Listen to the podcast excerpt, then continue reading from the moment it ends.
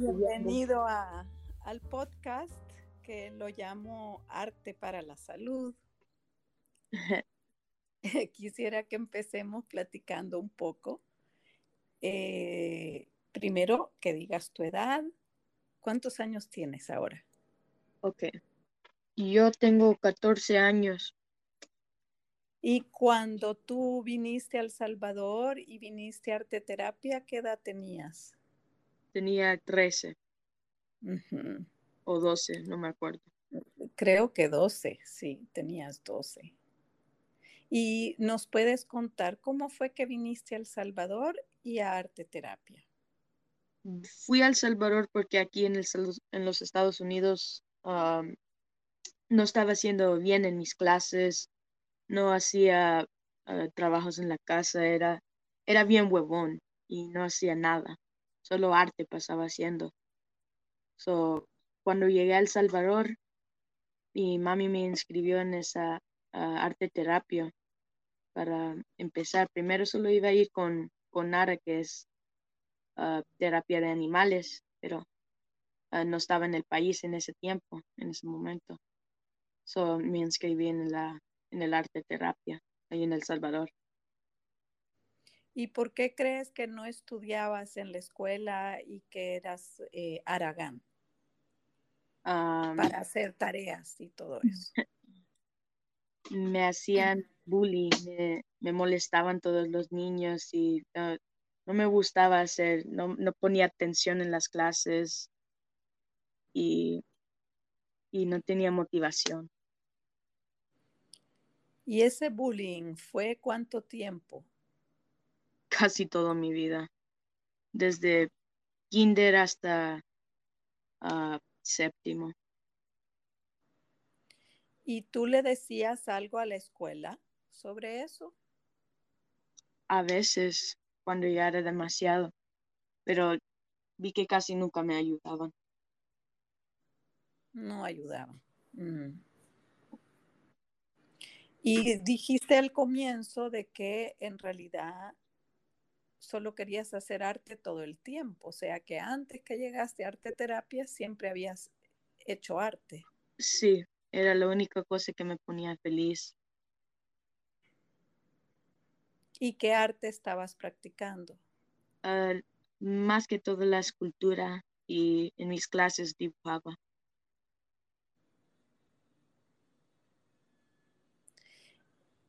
escultura en plastilina, ¿no? Sí, en plastilina. ¿Y alguien veía tu obra, tus esculturas? ¿Alguien las veía o solo tú? Sí, mis papás. ¿Y te decían algo con respecto a eso? Que eran bien lindos, les gustaba mi arte. Ajá, y nadie más, solo ellos lo veían. Ah, a veces mis hermanos, y también les gustaba. Y una vez empecé a vender mi arte en la escuela y los niños en realidad lo compraban. Eh, ¿Compraban las esculturas de plastilina? Ajá. Solo fue para un rato porque me, me regañaron por andar vendiendo cosas en la escuela. Ah, no era permitido. No era permitido. ¿Y en qué sientes que te benefició venir a arte terapia? ¿De qué sientes que te sirvió? Salir de esa mentalidad que tenía. ¿Qué, ¿Cuál era esa mentalidad? ¿A qué te refieres? Que yo sentía antes que no era nada. Todos me decían, bichito gordito que no hace nada. Y así sentía eso, así me veía. Me veía como un niño arragán que no hacía nada y era payulo y no, no sabía matemáticas y todo. Llegando a arte terapia me enseñó que soy bastante más que eso. Me enseñó a amarme yo mismo. eso es bastante importante, eso me pone muy feliz, que sientes que eso es lo que te, lo más importante que te benefició. Mucho. Ajá. ¿Y sigues haciendo arte ahora? Mucho, mucho arte. Sigo haciendo de varios tipos de arte. Hago títeres, hago esculturas, dibujo, pinto. Um, estoy haciendo más stop motions. Y vea, sigo con todo mi arte. Y en Qué la escuela ya Ajá. empecé a agarrar buenas notas. Hago mi Em- escuela. um, no, no soy aragana ahora. Ah, voy a hacer, hago bien, ah, mucho ejercicio ahora también. Oh, qué bien. Ajá. ¿Y la escuela a la que vas está en línea? Sí, están en línea, es clases virtuales. Pero son clases que tú estás viendo a los otros alumnos también. ¿Tienes relación con los otros o solo es todo pregrabado o cómo es? La verdad que es mucho en, en la escuela. En la escuela hoy te ponen como un sitio web que, que te pone todos los materiales y los vas haciendo vos mismo.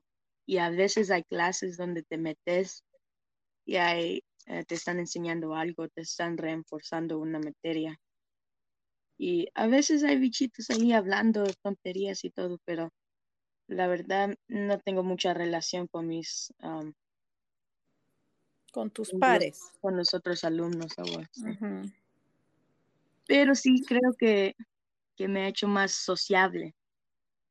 Eso estaba por preguntarte, ¿cómo estás a nivel social?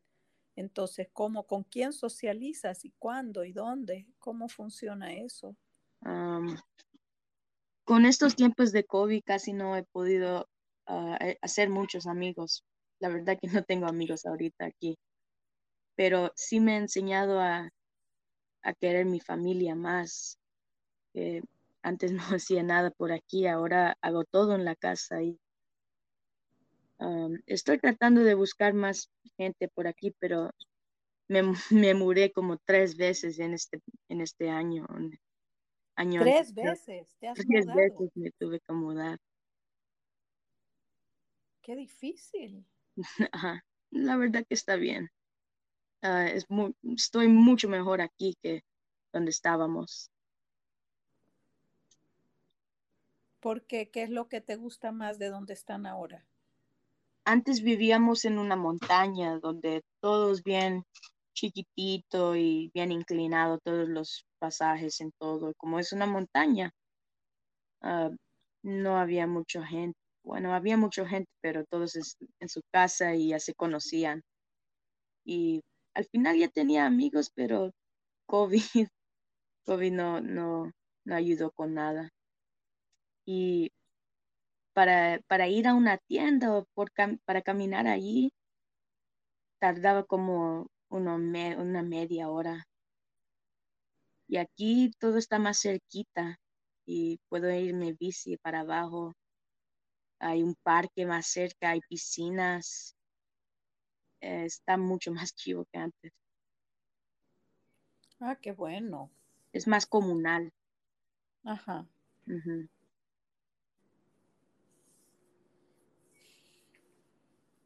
Y bueno, yo quisiera que platiquemos un poquito también de lo que viviste cuando viniste. O sea, por un lado, pasó que te iba muy mal en la escuela, te sentías muy mal, eh, no estabas motivado, te molestaban mucho, estabas viviendo mucho bullying y entonces, aunque tus padres y tus hermanos quedaron en Estados Unidos, te viniste solito para Sí. acá.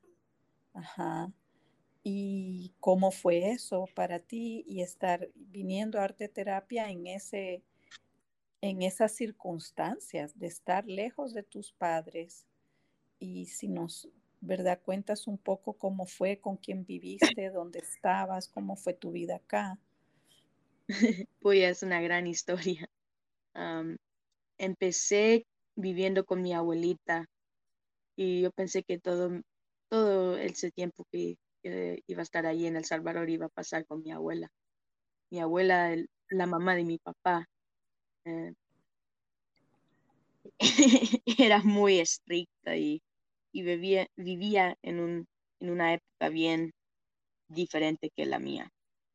So, su forma de ser fue más como, ah, como viejita que para mí como, a mí me gusta andar con pelo largo casi toda mi vida. Cuando yo llegué a vivir con mi abuela, ella me hizo que lo cortara todo porque no le gusta. Eh, dijo que el pelo largo es para las, las, las hembras. Eso me lo hizo cortar todo. Fue, fue como una de las primeras cosas que me quitó de mi zona de, de, de ¿cómo se dice? Ah, de confort, se dice zona de confort. so, me, me, hizo más como apreciar mi mamá y papá que me dan más libertad que eso. no sabría cómo dice mi mamá. Tristemente mi abuela se fue cuando yo regresé. De repente nos hablaron que la encontraron tirada y, y bueno, no pudimos hacer nada. Sí, eso fue muy triste, ¿no? Pero sí quería que platiquemos un poquito más sobre esa, ¿qué, qué te pasó? ¿Cómo te sentiste? Cuando ella te forzó a cortarte el pelo.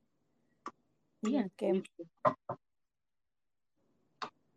Pero, o sea, fue una de las cosas que me enseñó a apreciar más, porque yo estaba haciendo bastantes tonterías aquí. Ah, hacía ah, estupideces en la escuela, llevaba cosas que no tenía que, y, y bueno, básicamente hacer todo malo y cada día no tenía receso porque siempre estaba en detention o una otra cosa que tenía que hacer un examen que no había pasado otra vez. Y, y bueno, con mi abuela era como, como tener que ir a otra época, otra época vieja, porque cualquier cosita que no le gustaba de mí me hacía que lo cambiara como un sombrero de Jamaica que me ponía, no lo podía ponérmelo. Enfrente de una camisa de un gato que tenía, no me lo pude comprar porque era bien ofensivo para ella. otra cosa que me, ni me acuerdo, se enojaba. Y por fin mi abuela ya ni, ya ni me quería en su casa al final. Me echó.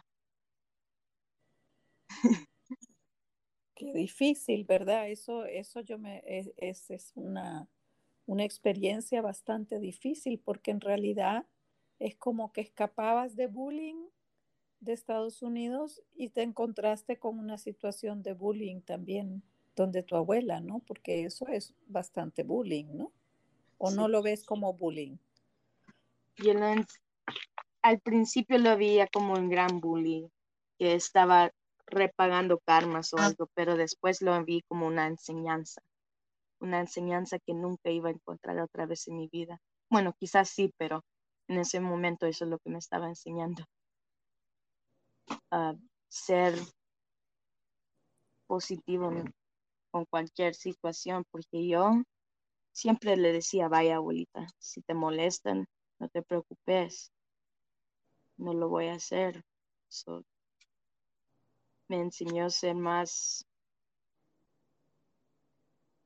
no sé, pero sí sé que me enseñó bastantes cosas. Ah. ¿Y a dónde te fuiste? Después de eso, ah, me fui para donde mi otra abuela, mi mamá Sonia, que es la, la mamá de mi, de mi mamá. Y con eso me fue me fue mal también. ¿En qué sentido? La casita donde viviera, vivía era muy chiquita, pero no me importaba en ese momento porque no, solo no quería estar cerca de mi otra abuela. y también esta abuela le encantaba ir a la iglesia y a mí no. o sea, yo, yo creo en Dios y todo eso y siento que, que hay más, más vida después o te reencarnas. Um, pero, o sea, si, si yo no iba a la iglesia, era un malo, era un demonio, era para ella, vea. Iba a ir al infierno o algo. So, ella se enojaba hasta que le dije, ah, yo iba, yo iba cada día, cada, cada fin de y cada ah, miércoles, sí, miércoles, porque tenía un culto también donde iban a hablar de Dios. Yo iba con ella por respeto, pero ya después de un rato ya no quería ir. Eh, me daba prueba y no me gustaba, no le creían.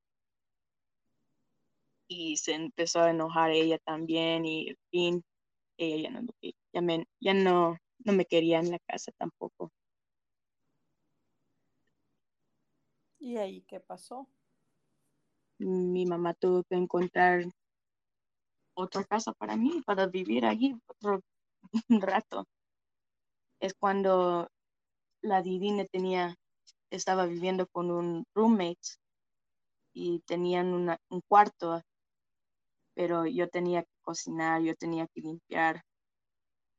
Pero en ese punto me valió todo porque ya no tenía dónde irme. So, me fui para ahí, tuve que dejar mi gatito, aunque sea está cuidado, y me fui a mudar y vivir yo solo para un rato. Eso me enseñó la independencia. independencia. Porque yo tuve que ir a comprar mi propia comida, yo tuve que cocinar para yo mismo, yo tuve que lavar mi ropa lavar la casa, y cuidar de ahí. Pero fue bien difícil saber que tus dos abuelas no te querían ahí.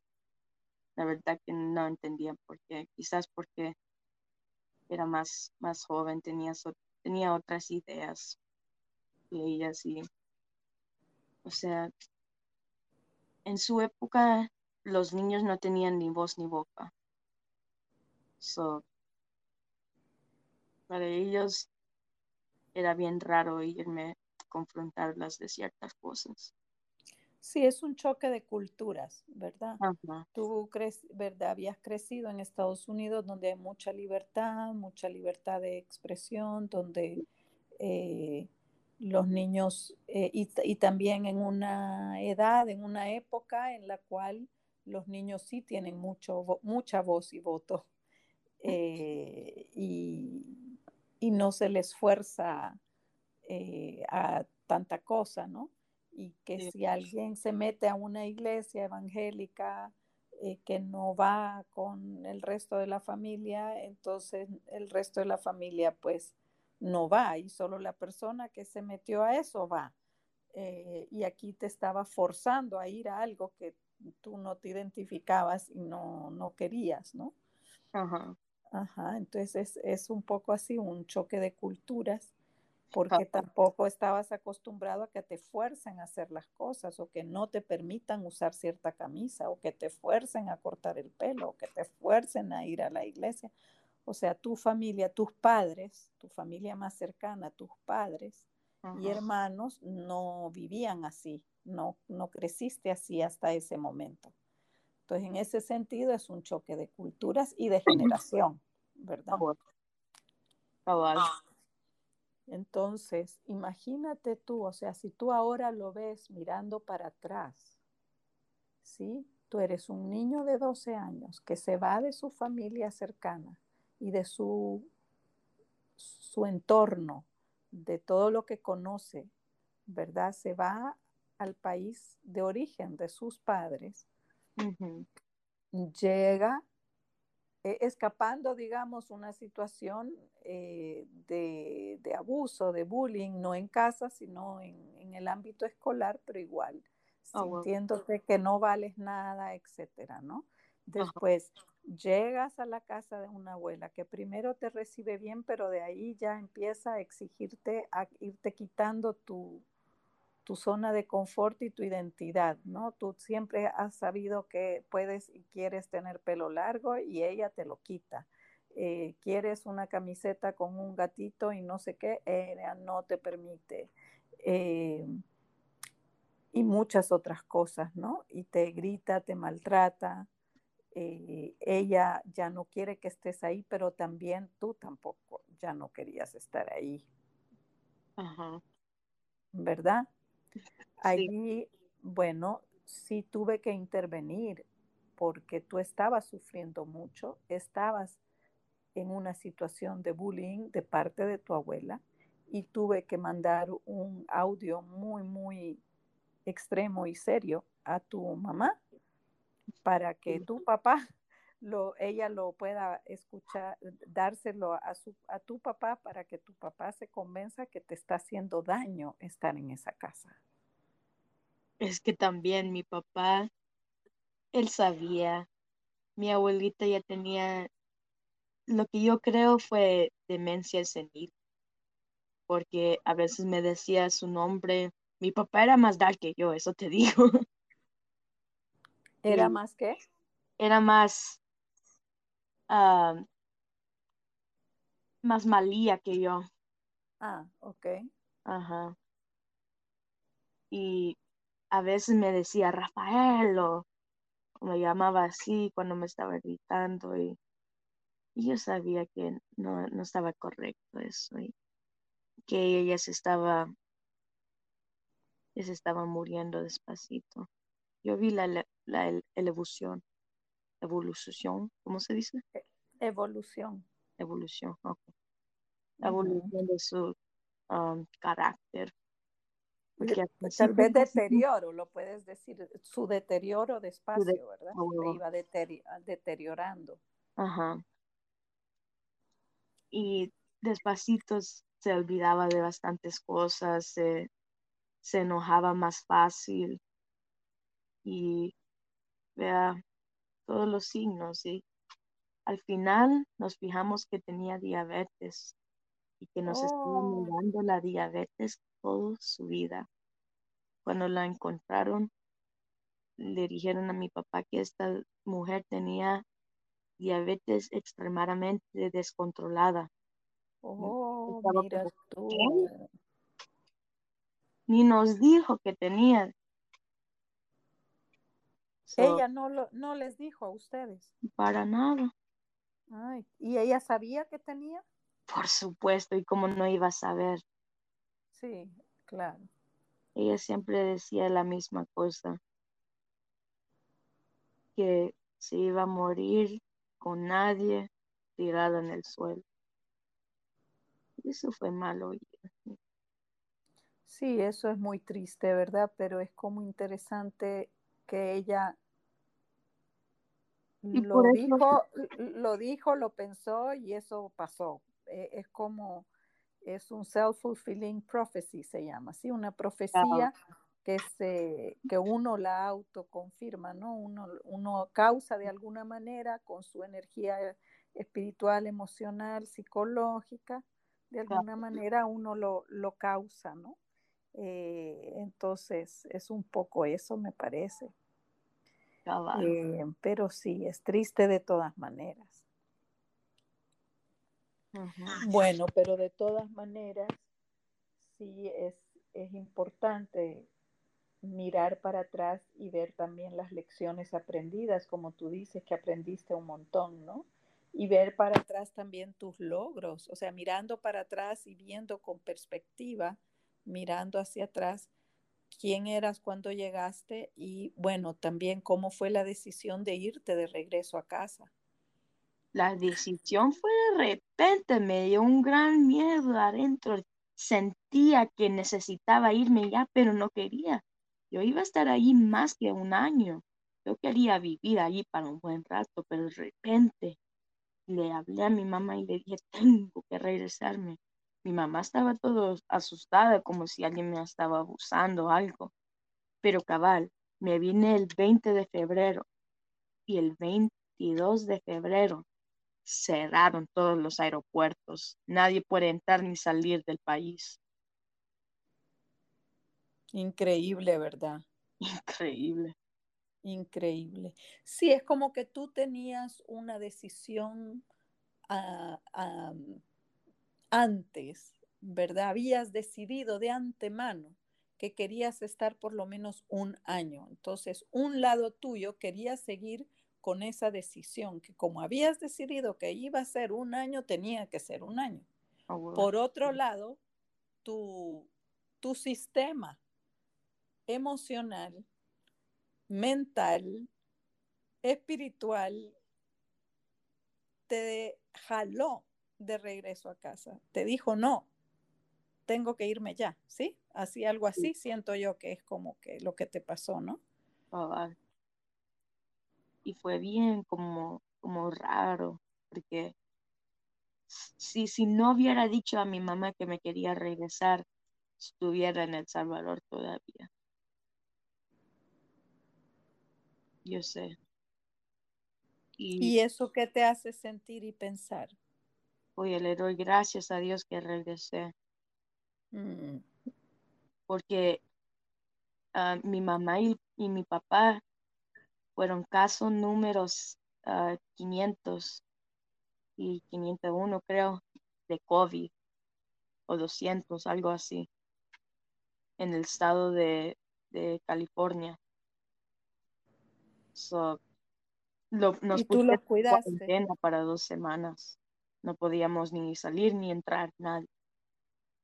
A mí no me afectó para nada.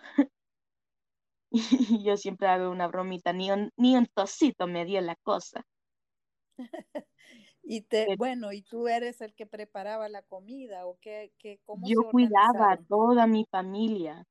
Yo cuidaba a los cuatro, que somos cinco, ¿verdad? Y los cuidaba a todos. Mi hermanita, mi hermano mayor, mi mamá y mi papá se estaban muriendo de COVID.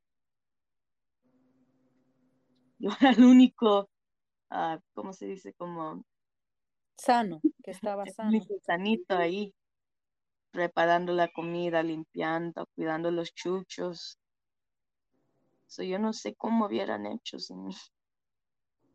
Y mira qué importante que estabas ahí para ayudar, ¿verdad? Sí. Solo le doy gracias a Dios que, que todos estamos vivos y sanos. Es una gran cosa que se pudieron sanar y recuperar y están todo bien. Eso es una gran cosa. Ajá. ¿Y ya se vacunaron tus padres? Um, mi papá hizo el Mickey Mouse y mi mamá no va a decir y mi hermana solo agarró el primero. ¿Qué es eso, Mickey Mouse? Mickey Mouse es que como mi papá era un enfermero en ese tiempo, solo firmó el papel que se lo agarró, pero nunca se lo puso. Ah, ¿y por qué? Porque no quiere el chip adentro. Ay, Dios cree que es algo como, cree que es como, como el Divergent o algo así, como la película Divergent. No.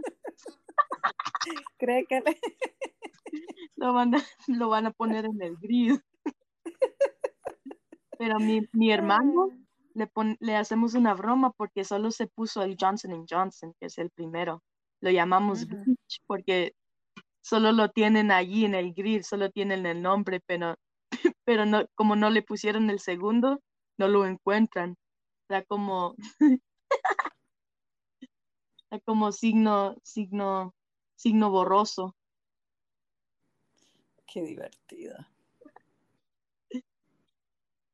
Ajá. Y regresando a lo de tu arte, tú, o sea, es parte integral de tu vida hacer arte, ¿sí? Sí. Eh, ¿Y crees que también a veces te vuelcas al arte cuando te sientes mal, cuando te sientes confundido, te sientes enojado o triste? ¿Te vuelcas a cierto tipo de arte, eh, especialmente como un auto arte terapia, ¿no? Para ti mismo. O, o, tú sientes que usas el arte eh, siempre y que no importa esa parte, ¿no? No, que lo vas a hacer todos los días y no es algo que necesariamente usas para ti mismo, para calmarte o para sanar o lo que sea. ¿Cómo lo ves? Yo cuando me enoja mi familia, empiezo a hacer esculturas o cuando me enojo solo porque sí, hago esculturas de ellos, pero siempre me quedan todos diamónicos como dice mi mamá. Hice mi mamá, hice mi hermana, hice mi, mis hermanos y, soy dark en, un sentido. Pero bueno, pero pues si estás enojado, ¿qué quieres? Hacerlos como ah, no funcionan. pero me hace sentirme mucho mejor, eso sí. Ah, hago como un, un self arte terapia. Ajá. Bueno, a mí siempre me impresionaron muchísimo tus esculturas. Son realmente eh, muy expresivas, ¿no? Y sí lo usaste, lo usaste mucho con todo lo que estabas sintiendo con tu abuela, ¿verdad? Tú hiciste escultura de, de plastilina en color blanco, ¿te acuerdas? Sí. Eh, en la cual fuiste pasando diferentes etapas eh, emocionalmente, psíquicamente, y la ibas cambiando, esa misma escultura, le ibas agregando cosas. Eh, ella era como un, era como que la habías hecho a ella como un monstruo, ¿no? Y que te estaba como agarrando. Y tú cada vez te estabas fortaleciendo y pudiendo un poco separarte? ¿O cómo, cómo, cómo la recuerdas tú? Yo me acuerdo que esas esculturas fueron como los más planos que he hecho, porque tengo bastantes aquí enfrente de mí que son bien, bien detallados. Y tridimensionales. Ajá, tridimensionales y tienen esqueletos adentro de, de alambre y pueden mover y uh, mi forma de arte ha, cambiado bastante. Pero yo siento que esos fueron como los, los primeros que me enseñaron a, ver esos demonios que tenían y a, tratar de capturarlos.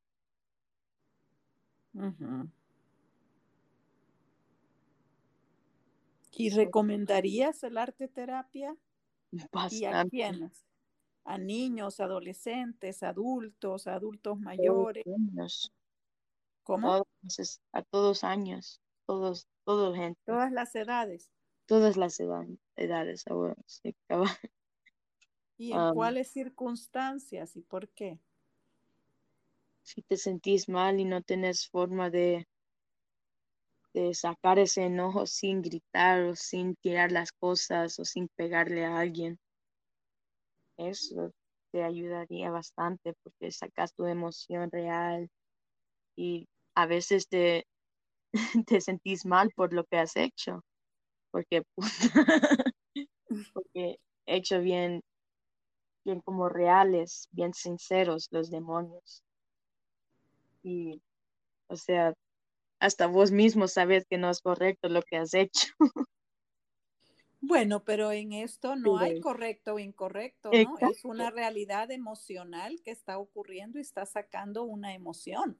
Ah, bueno, Entonces, en ese sentido, eh, tienes mucho mejor. Ahí hay libertad, ¿no? Hay libertad de, de hacerlo. Si, si en ese momento estás muy enojado con tu mamá y por eso la esculpes de una manera que es ella como un demonio, es algo pues muy natural hacerlo porque en ese momento estás muy enojado. Y hasta veo que cuando se lo enseño a, mi mamá o mi hermano o mi hermana, cambian o se, hacen más, um, ven lo que de, veramente son para un ratito, lo que lo que lo tienen atrapado, el demonio que tienen en su espalda. Así lo veo yo. Y tú dices que ha cambiado mucho tu arte porque ¿en qué sentido? Que se te has desarrollado más y lo has ido haciendo, te has sofisticado a nivel técnico o a qué te refieres? A nivel técnico, como ah, puedo hacer los detalles más ah, definidos, puedo ah, hacer las esculturas que sin que se se deshaga la próxima vez que lo vea. Ah, ya, ajá. ¿Y eso lo has hecho a nivel autodidacta? ¿Has ido aprendiendo solo o viendo YouTube o cómo has ido haciendo? así, aprendiendo solo, viendo YouTube, viendo fotos de otras cosas, viendo la forma de arte de otros y inventando mi propio. Propias formas. Me encantaría que me mandes fotos para verlas. Está bien. Sí, me gustaría mucho. Como ahorita estoy haciendo una clase de expresión corporal con la Divine cada lunes, miércoles y viernes. Oh, qué bien. ¿Por ah. Zoom o cómo? Por Zoom. Ajá. Ajá, y ah, ahorita me está haciendo que haga una historia de stop motion aquí. Y ahí vamos. Y con mi mamá estamos haciendo una obra de títeres. Es una obra de tu vida. Y cuando le enseñé ese monstruo que le hice, le dio esa idea. Y ahora quiere ser actriz otra vez. Quiere regresar al teatro. Quiere regresar al teatro, sí. Qué bueno. Bueno, realmente ha sido un gusto volver a platicar contigo. Sí, y, te felicito que te has, has, seguido desarrollando, que has seguido buscando maneras para expresarte a través del arte, que mira, hasta rima, expresarte con arte. Eh, y que pues estás bien y que estás viviendo en un lugar que ya te gusta más. Bastante. Qué bueno. Ha cambiado mi vida bastante. Siento y... Y que, ajá, y bueno, y también que estás, entiendo, ya sintiéndote mucho mejor contigo mismo. Ya te quieres a ti mismo. Sí. Me quiero mucho a mí mismo. Ya. Qué importante. Eso sí que es muy, muy importante. Muy. Bueno, entonces espero tus fotos para ver como tu nueva obra, que no he visto tu obra desde que te fuiste. Así que te deseo de veras seguir en ese camino y ojalá la obra de teatro que van a hacer con tu mami la van a poder presentar y también enseñar en Facebook Live o algo para que los que vivimos fuera la podamos ver. Ajá y pues manda muchos saludos también, ¿no? Sí. Bueno, cuídate mucho y sigue así. Bye, gracias,